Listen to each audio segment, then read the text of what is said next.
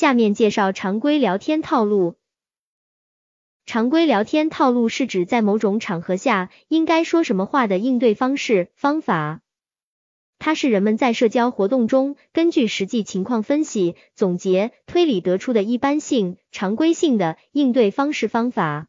熟练记住这些方式方法后，遇到相应的场合后，大脑就会迅速想到该说什么样的话，就不再需要进行仔细的思考分析该怎么说才合适了。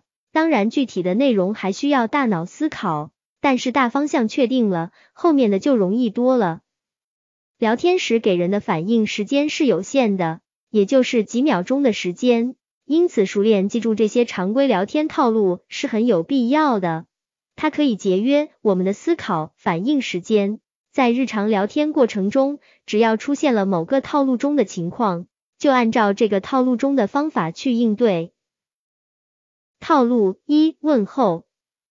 聊天开始时，一般先说问候语，问好，问吃饭，问工作，问目的，问去向，问健康，问近况等。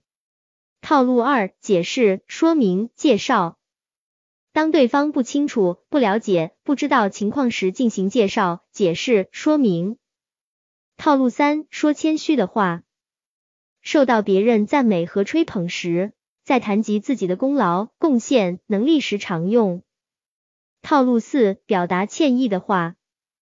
当有对不住对方的情况时，说抱歉的话，求理解、原谅的话。套路五：说感谢的话。受到别人的帮助或赞美时，说感谢的话。套路六：鼓励和安慰。当对方受到打击、挫折、遇到困难时，说鼓励、安慰的话。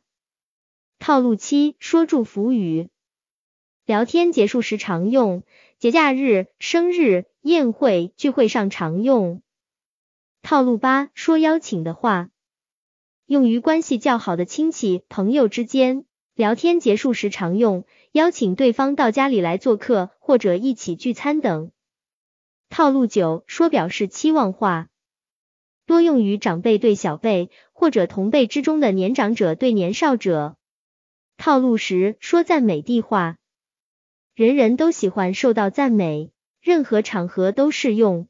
套路十一，说赞同的话，多赞同别人的观点，特别是无事闲聊的时候。当对方发表自己认为很正确的观点时，不做无意义的争论或否定别人。